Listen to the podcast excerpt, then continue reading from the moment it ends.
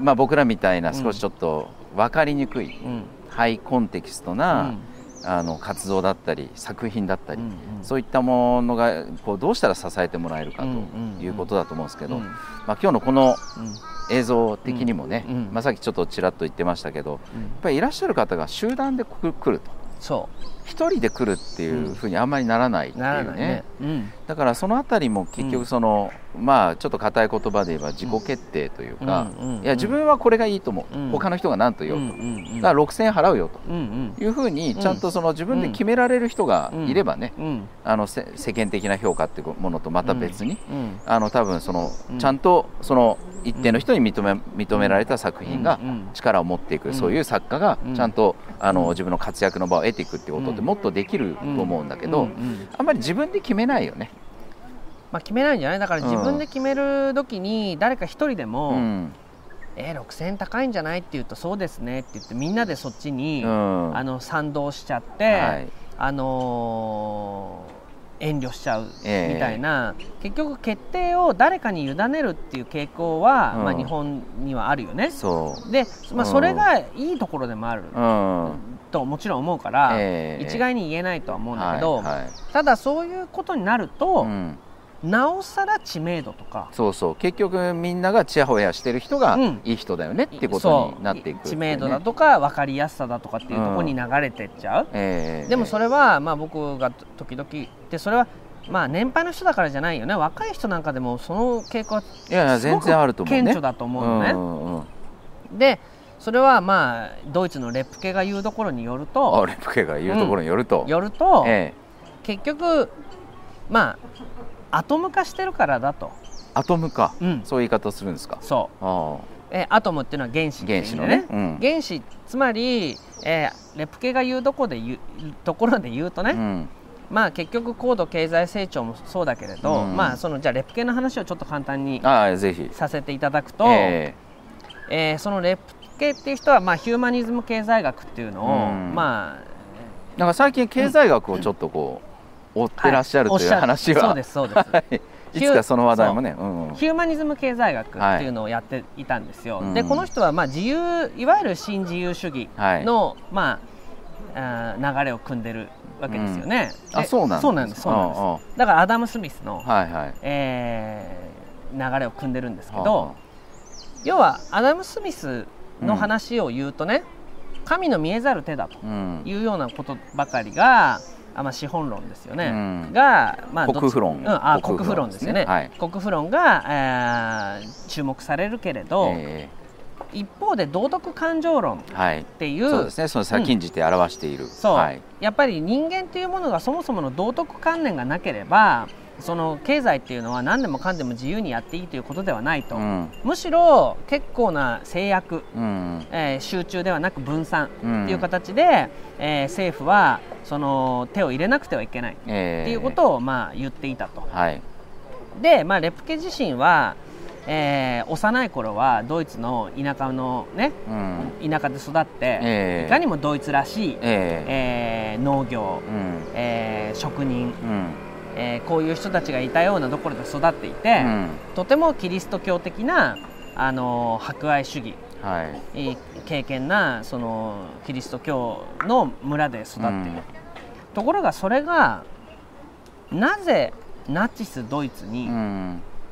まあ、あんなよううに、ん。みんなが傾倒してえさらに、まあ、ドイツという国自体がうん。敗れたのかとええ。いうようなことの、まあ、青年的な発露からそのヒューマニズム経済学あやっぱり経済っていうものは人間のヒューマニズムにうん。根ざしてなければダメなんだっていうようなことをまあ書かれてるんですよ。あはいはいはでその中でまあ分析すると、いうん。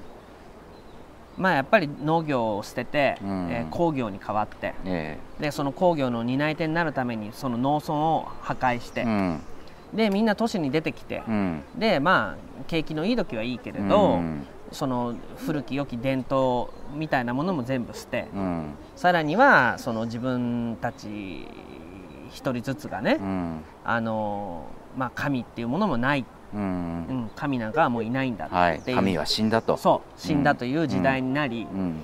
えー非常にまあ孤独だと。うん。それはその精神的な孤独うん。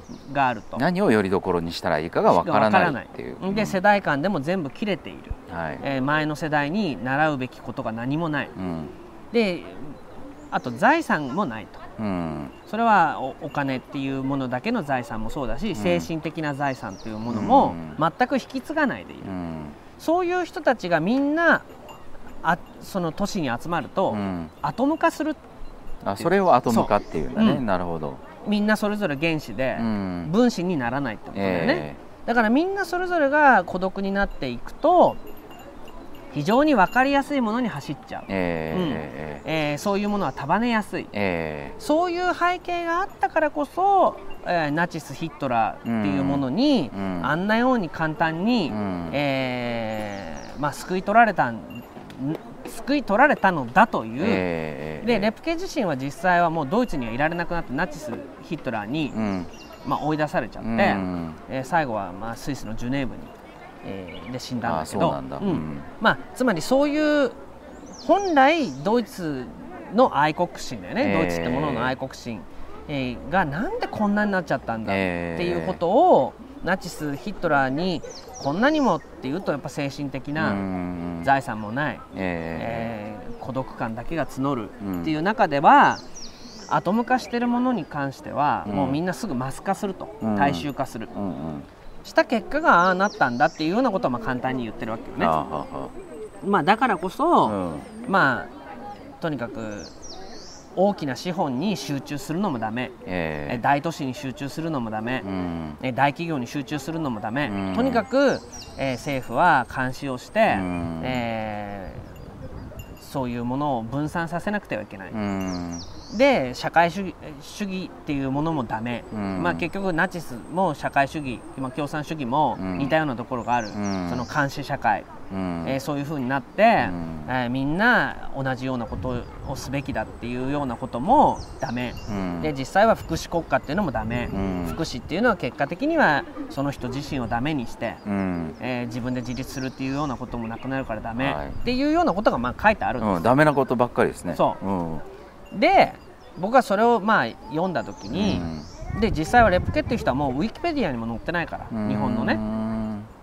あのーまあそれを読んだ時に、あー結局日本の高度経済成長っていうのは、そのまあナチス・ヒットラーの前のドイツだなと、うん。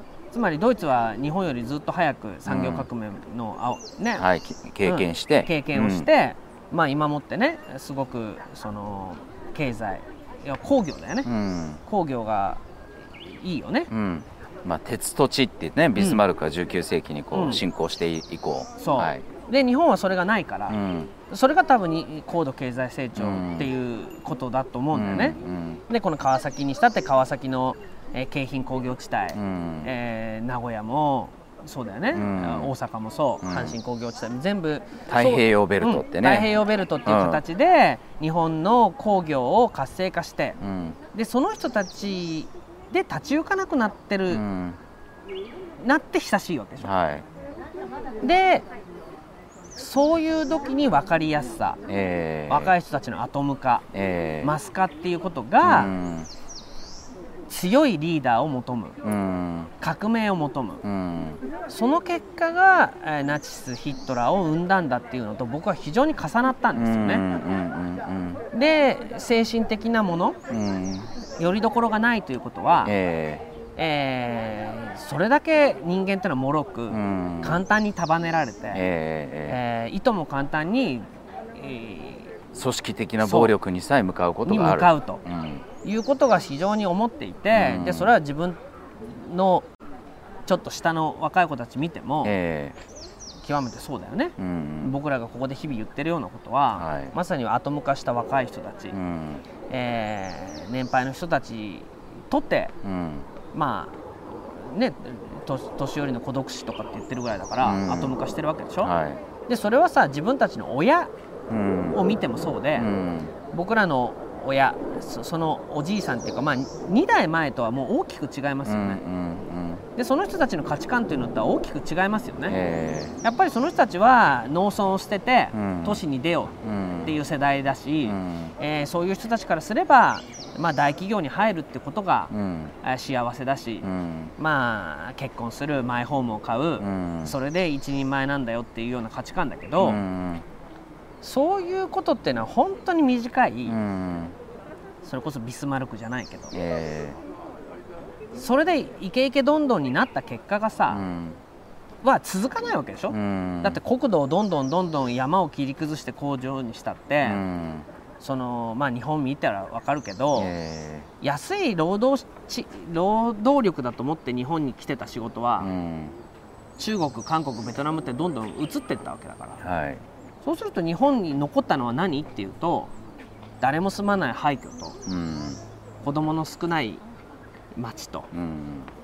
そのまあこんな感じだよ。うん。うん。あの孤立化した群衆たちがね。う。ん。っていうことがあるっていうことが何の話だったっけ？いやあのもうもうあの笠地蔵の話ではあるんですけど、う。んあのいやでもね、うん。あのいや今の話も、いややっぱなんかすごいシンクロするなとうん思ったのは、うんうん。あの僕の前世が何かっていう話なんですけど、うんまあ大国主の御であるっていう話はまあ年初来ある。ええええありますね。じゃなはい。うん。でそれとまた別にね、うん。最近ちょっと変な人とお会いして、ええ。影山さんとは前世でつながりがあったと思うと。あ私は、うん、っていう方にね、えお会いすることが ありまして、はい。でなんかね我々はうん。革命を経験している気がすると、あ共に。共に。でただそれはうまくいかなかったっていうこともなんかこううん。思い浮かぶと、うんうん。みたいなことを言い始めてね、うんうんうん。でちょっとしてまた、うんああと思ってうん。思いつきました、分かりましたっつって、うん。それがあのワイマール共和国はあですと。なるほど。いうことを言う人がいてね。あのあの 1919年に始まったドイツの、うん。まあ、革命ですよ、うん。まあ、第うん。一次世界大戦終わった後に、なるほど、まあ、20世紀で、まあ、うん。人類史上初めて最も民主的な国として、うんあの誕生したのがワイマール共和国。はいはい。でだからそのヒットラーに至るうん。過程の中、うん。ナチに、ね至る過程の中で、うん。ビスマルクとうん。そのナチの間にそのワイマール共和国ってのがあるのよ。でその1919年に史上初めてうん。普通参政権が認められたりとか、とても民主的な政権ができて、うん。まあ、これこそ20世紀の社会の形だっていうことで、まあ、意気揚々としていたってことがあったけれど、うん。それって要はそれまでのある種の強いリーダーシップの中で、うんまあ、あなたはこうあお前はこうしろこうしろっていうことじゃないね、あなたはどう考えますか、うんっていうことをうん。こう広くうん。国民にこう問うた、うん。あの政権だったと思うんだけど。でも国民側がそれを受け止めきれず、いやそう言われたってっていう。もっとなんか誰か決めてください、その言われたことに従いますっていうことの、やっぱりそこからうん。ね、あのうん。逃れきれず、うん。結果、まあ、世界恐慌を経て、あのナチでありヒットラーになっていくっていう、うん。その歴史的なうん。文脈があるわけなんだよね。だからあの僕ちょうどそういうことを最近やっぱり勉強し、うん。まあなんか調べ直したりしてて、はいはい。だ今そういう意味で言うとちょっとこう一見民主的で、うん。あの別に誰からもうん。こう命令されず、うんうん。あなたのことはあなたが決めればいいですよとうん。言ってもらえてるようにもうん。思うけれど、うん。それこそが何かそういうその先にやがてやってくるうん。強いリーダーシップに対しての土壌を作ってしまっているっていう、うん。そういうあの実は捉え方もできるってそうだよね。ことだよね。そうだから今がワイマール共和国で、はい。えー今は幸せでいいんじゃないのと、うんえー民主的だしはい。何をそんなね、うん。キリキリ前で言ってるのと、え違うんだよね、えうん、それこそが危ない、そう。うん。一見その自由的で、うん。自由主義で、うん。民主的であるっていうことがうん。あのそれに備えられていない人々うん。に起こった場合うん、実はとても危険な土壌になるっていうね、っていうことですよね、うん。だからこのまあコロナのことにしても、はい。実際問題を考えるとそのみんなまあ平和にね、えまあ、マスクして、えうん。怒りもしないでやってるじゃない、はい、でもその鬱憤っていうのうは、ん。ないってことではないと思うのね。う、ん。まあ、特に若い人たちなんか、ええーもうむしゃくしゃするっていうところあると思うのええでこのむしゃくしゃするっていうことを束ねる人が出てきてそれがいわゆるやがて暴力になる、うんえー他者に向かう暴力もしくは今は、その自分に向かう暴力っていう形で自殺が増えてるわけだけど、はい。うん、なるほど。その他者に向かう、えー暴力っていう形がまあ戦争なのうんか、ヘイトスピーチとかね、うん。その手前でテロなのかわからないけど、ど、そういう風になってると思うの。えでこれはね本当に危険だなとー思って、でただそれをまあやっぱり例えばこの国を動かそうって思うと、またやっぱり僕らに集中してもらわなきゃいけないってことだよね、うんうん。もしこの国のうん。何か命運を僕らに託してくれと、僕らって我々？我々。あーはいはいはい、ううん。だってそうだよね。民主主義っていうことでいうとうん。多多数決なわけだから、ええ。僕らがいくらここで言っても数を取らないと、えあの何かをひっくり返すことはできないっていうことを考えれば、うん。えー僕らに集中してもらわなきゃいけない、うんうんでまあ日本カフェ党も含めてね、うん。僕らがその旗を上げるから僕らに集中してほしいっていうことのお願いはうんまあまあ散々してきている。しておりますよね。はい。でも一方で、え結局そうやって集中すればその集中した形でまたそこで、えうん。その集中に問題がある、うん。もしくはみんなの鬱憤を受け皿としてえ僕らはつまりみんなの暴力をえうんそのエナジーとうんして、エネルギー源として。エネルギー源として僕らが何かを戦っていく。っはい、ていう形はもちろんとても分かりやすいし、うん。僕らが日本を今の日本を壊すから、うん、みんなそれに賛同してついてこいと。それは僕のそのヒールタうんーンの話でもあったわけですね。そうだよね。うん。だけどやっぱりなんだかんだ言ったって集中はダメでうん、やっぱり分散なんだとすれば、うん。みんなそれぞれがみんなそれぞれの生き方があって。えでまあ逆の捉え方をすればまあ自分はこうなんだっていうことを言えばえ、うん。ごちゃごちゃそこまで言われないっうんていうものを確保できるなら、ええ。その人の生き方としてはまあそれなりに幸せ十分なんじゃないかとも思うのね、うん。うん。ただやっぱり世の中全体を変えていくっていうことを考えると、うん。やっぱりそれは僕らに集中してもらうしかない、うん。でその集中はある意味みんなの暴力うん心の中の暴力を、うん。えーエネルギー源として何か活動すれば、えそれはうねりになるっていう気はしないでもないえよ、うんだけどそれはちょっと違うっていう気もするのね、そうですうね、ん。だからその辺がじゃあまあ他力本願で誰かが変えてくれるのを待待ってればいいのかとも思うしさ、うんうん。やっぱりそれはこう黙ってらんないっていう気持ちもあるし、え黙ってらんないけれど集中じゃだから黙ってらんないみんなもみんなそれぞれ自分の好きな生き方をしていいよっていうことをずっと言ってるわけで。言ってるけどね。うん。でも実際僕らに何かねしお金でもうん。権力でもうんうん。集中させてくれれば、ええ。今の世の中とは違うものを作るっていう気概はあるけど、うん。ただそれがまたいいけばいい結局集中そう別のリーダーシシップになっちゃう集中になってしまうっていうジレンマもあるから、うん。本当は小さな、えー自分っていう国なわけだし、うん。一人一人が。一人が一人が。うん。まあ家族でもいいし、まあ、仲間だね、うん。仲間っていう国でもあるし、うん。っていうふうにスモールな形でやっていくっていうことの方が本当は理想、うん。本当の理想はそこ、うん。うん。だけどまあ税変な形の税金取られてるとかさ、うん。なんか変な形で給料が上がらないとかさ、うん。無関係ではいられないもんね無関係でやっぱりいられい。ないだから、それはそれっていう気持ちもあるし、うん。僕らはまあ最後のよもう結構な年だからね、そうね。うん、うん。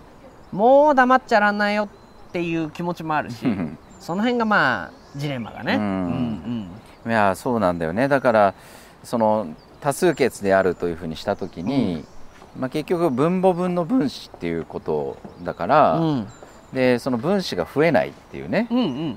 のことで言うともう一つの選択肢は分母を減らすっていう手はあるってことだよね。そうだね、うん。だからまあそういう点で僕は その日本全体でその仲間を作るっていうのはちょっとこうやっぱりなかなか大変だなと、うんうんうん。まあそういう意味でその国分寺とかうん。泉町三丁目とか そういうことだったらうん。結構もうちょっとなんか多数決取れる、まあ我々多数派取れるようになってきたかもなっていう感じはあってね、それでいいんじゃないかと僕は思ってるそういう手はあるかもしれないねそうなの。のだから本当に小さいスモールなところでうん。自分らしさっていうのを発揮した方がえいいと、えうん。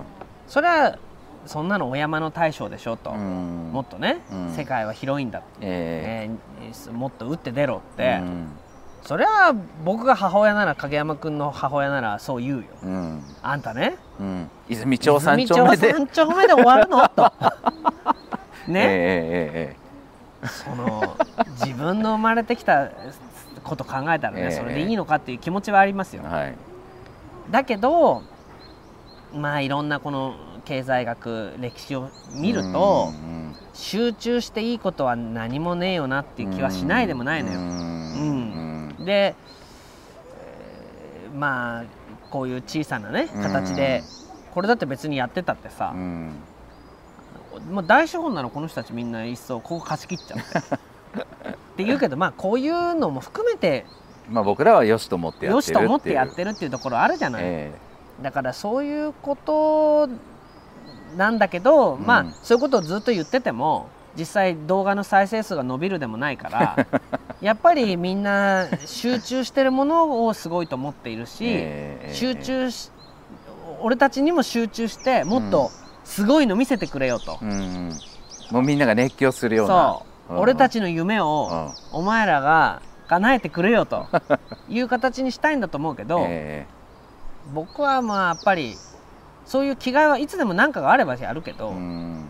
そのために自分たちのやろうとしてることを変えるって気は全くないね。うん。だしお前お前もうん。俺を熱狂させてみろよっていう気持ちもあるしね こう見てるその画面のね向こうにいるあなたが。お前がね、ううん。んそう。俺たちを熱狂させさせてくれよと。ううん。んだから本当これ見てる人どう思ってんだろうね。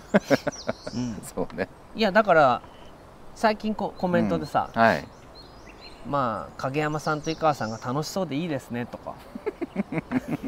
だんだんもうなんかそういうちょっと、んそういうなんかそういう感じになって BGM 的な感じになってきてるのかな。まあ映像がねあのうん素敵になってきてる分、うん。もうなんかもうなんか中身っていうより。流中身っていうよりうん。流して、うん。あのあそうそうそう。なんかあの環境ビデオかな。なんか楽しそうでそれだけで嬉しくなりますみたいな、はいはいはい。でもうん。これはさ、うんあのーそれが本質とも言えるよ。環境ビデオ化が？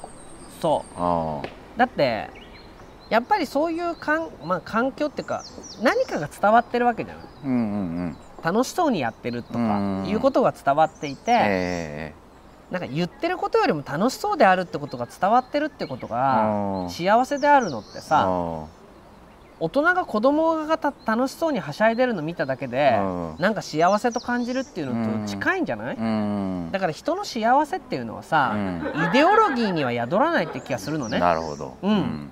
だけど実際さっき無関係ではいられないって言ったけど、うん。そのこのまあでたらめなことがうん。僕たちは無関係ではいられないからね、えしそんなものをどっかほっとくと、えうんそれこそ大空襲じゃないけどね、うん。あの先の戦争みたいになっちゃうってことを考えたら、うん。やっぱり今食い止めるべきことは食い止める言うべきことは言う、え。えー自分たちの持ってる権利みたいなことについては言う。義務は負うってことはもちろんあると思うよ。だけどまあ今日楽しければいいんじゃないって思うところが僕にはあるからうね。ん。でこの向こうの人たちもまあもしかしたらそう思ってる人だけがうん。これを見てくれてて、うん。まあ本当環境ビデオね。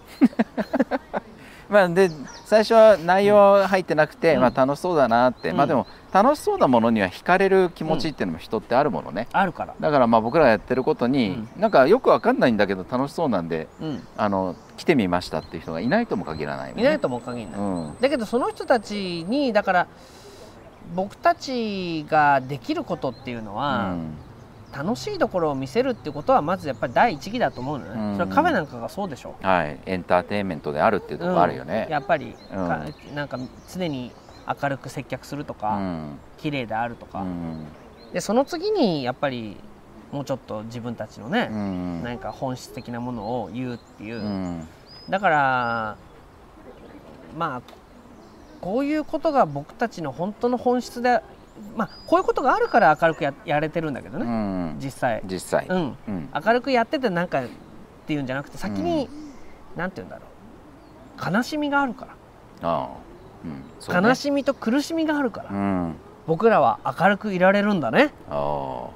そうか。うん、逆説的にね。逆説的に、うん。だから明るくいられようと思っても案外明るくいられない人っていると思うの。うん。うんそれはやっぱり小さな現実のさまつな悲しみにん。打ちひしがれちゃう、うん。うん。なんでこんなにこんなことやってんのにこうなんだろうって思っちゃう、ん。でも僕らはそういう意味で言うとうん。小さな悲しみにうん。